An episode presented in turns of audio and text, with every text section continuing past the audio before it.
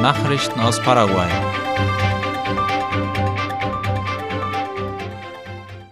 Paraguayischer Präsident trifft sich mit mehreren Präsidenten am Rande der Feier zur Amtseinführung von Milei.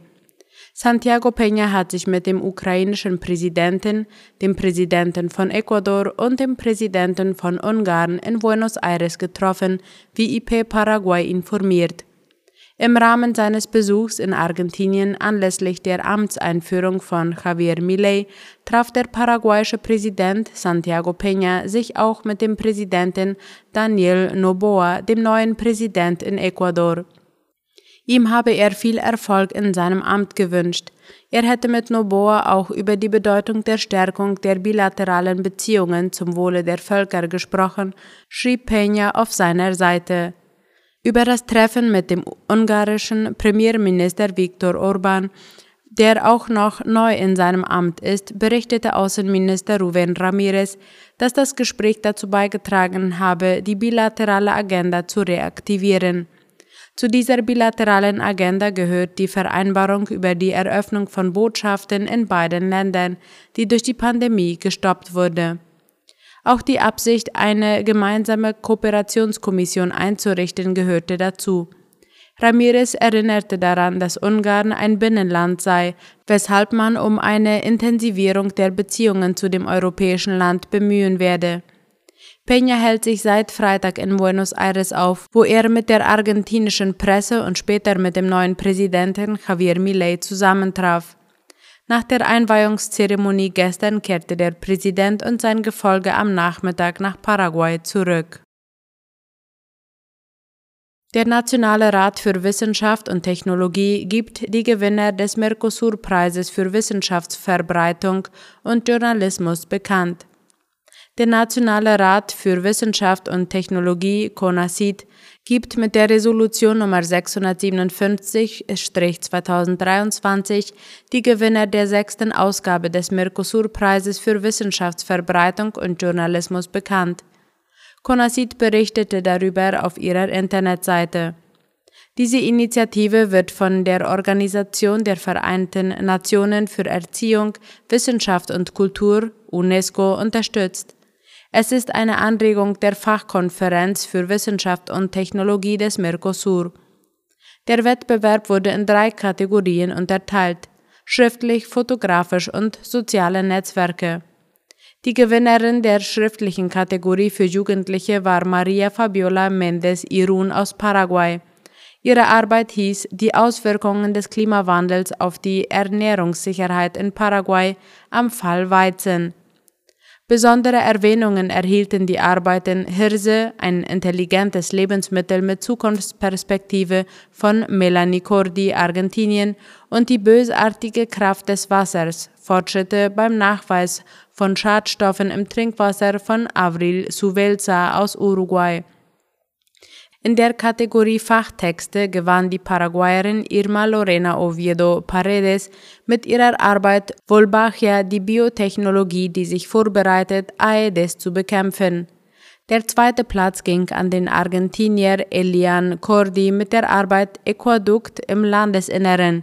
Die regionale technologische Fakultät von Resistencia schlägt Satellitenüberwachung vor, um die Qualität des Wassers zu überwachen.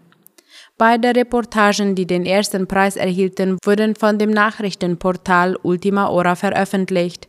In jeder Kategorie wurden die Erstplatzierten prämiert und die Zweit- und Drittplatzierten erhielten eine Anerkennung. Die Profi-Kategorie wurde mit 7 Millionen Guaraníes ausgezeichnet, die Junior-Kategorie erhielt 5 Millionen Guaraníes.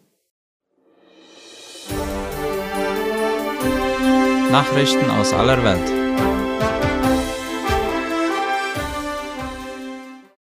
Vom Amazonas bis zur Arktis haben Brände in zehn Jahren etwa 81 Millionen Hektar Landschaft zerstört. Vom Amazonasbecken bis zur Arktis brennen die Wälder der Welt infolge der Auswirkungen des Klimawandels, der Entwaldung und der nicht nachhaltigen Landnutzung.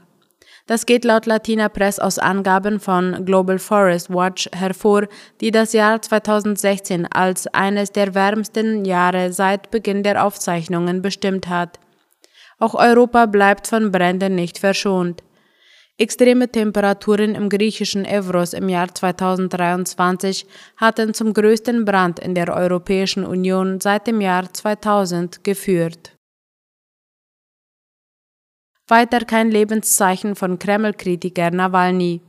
Die Sorge über den Gesundheitszustand des inhaftierten russischen Oppositionellen Alexei Nawalny wächst nach seinem erneuten Fehlen bei einer Gerichtsverhandlung. Es sei schon der sechste Tag, an dem sie nicht wüsste, wo Alexei sei und was mit ihm geschehe, meldete Nawalnys Sprecherin Kira Yarmish heute laut dem ORF. Vor einem Gericht in der Stadt Kovrov werden derzeit Klagen des Politikers gegen die Gefängnisleitung verhandelt.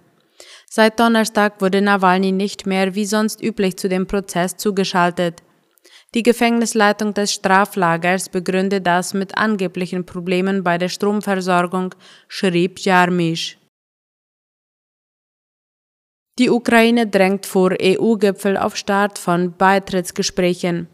Die Ukraine hat nach eigenen Angaben einen Großteil der zuletzt noch ausstehenden Verpflichtungen für einen Start von EU-Beitrittsverhandlungen erfüllt.